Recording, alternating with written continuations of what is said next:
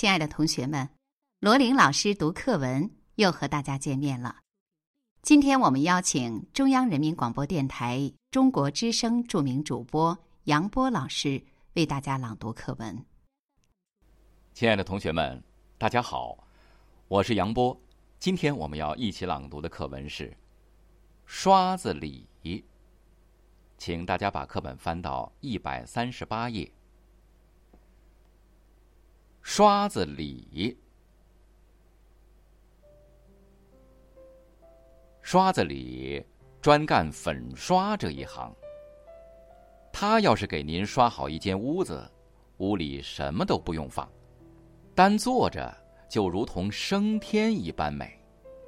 最让人叫绝的是，他刷浆时必穿一身黑，干完活身上绝没有一个白点儿。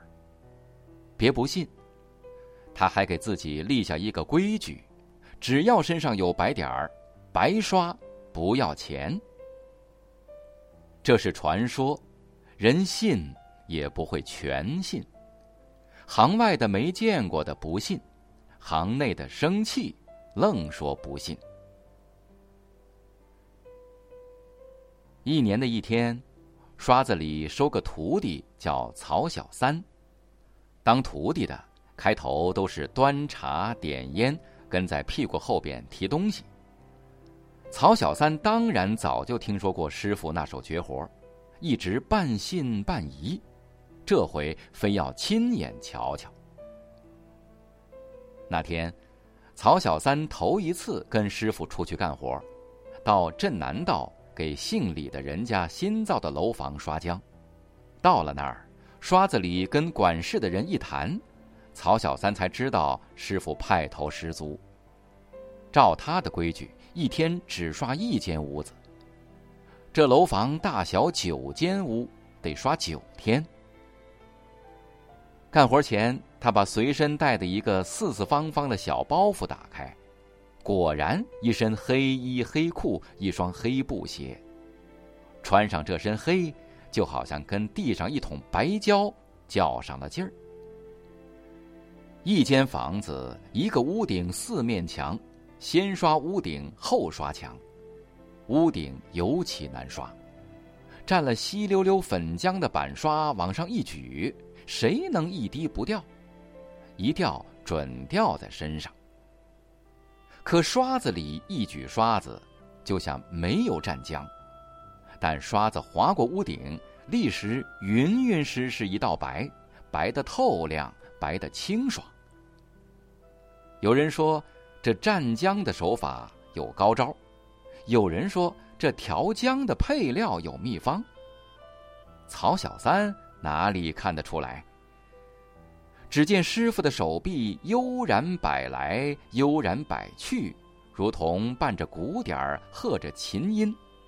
每一百刷，那长长的带浆的毛刷便在墙面啪的清脆一响，极是好听。啪啪声里，一道道浆衔接的天衣无缝，刷过去的墙面。真好比平平整整打开一面雪白的屏障。曹小三最关心的还是刷子里身上到底有没有白点儿。刷子里干活还有一个规矩：每刷完一面墙，必得在凳子上坐一会儿，抽一袋烟，喝一碗茶，再刷下一面墙。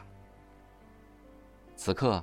曹小三借着给师傅倒水点烟的机会，那目光仔细搜索刷子里的全身，每一面墙刷完，他搜索一遍，居然连一个芝麻大小的粉点儿也没发现。他真觉得这身黑色的衣服有种神圣不可侵犯的威严。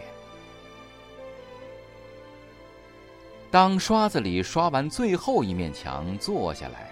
曹小三给他点烟时，竟然看见刷子里裤子上出现一个白点儿，黄豆大小，黑中白，比白中黑更扎眼。完了，师傅露馅儿了，他不是神仙，往日传说中那如山般的形象轰然倒去。他怕师傅难堪，不敢说，也不敢看，可忍不住还要扫一眼。这时候，刷子里忽然朝他说话：“小三儿，你瞧见我裤子上的白点儿了吧？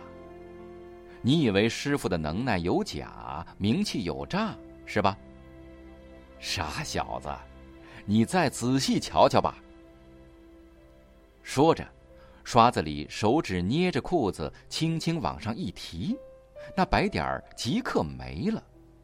再一松手，白点儿又出现。奇了！他凑上脸，用神再瞧，那白点儿原是一个小洞，刚才抽烟时不小心烧的。里边的白衬裤打小洞透出来，看上去就跟粉浆落上去的白点儿一模一样。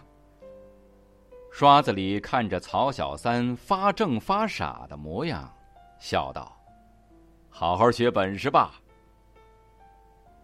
曹小三学徒的头一天，见到、听到、学到的，恐怕别人一辈子也不一定明白呢。好了，亲爱的同学们，今天的罗琳老师读课文就到这里，我们下次再见。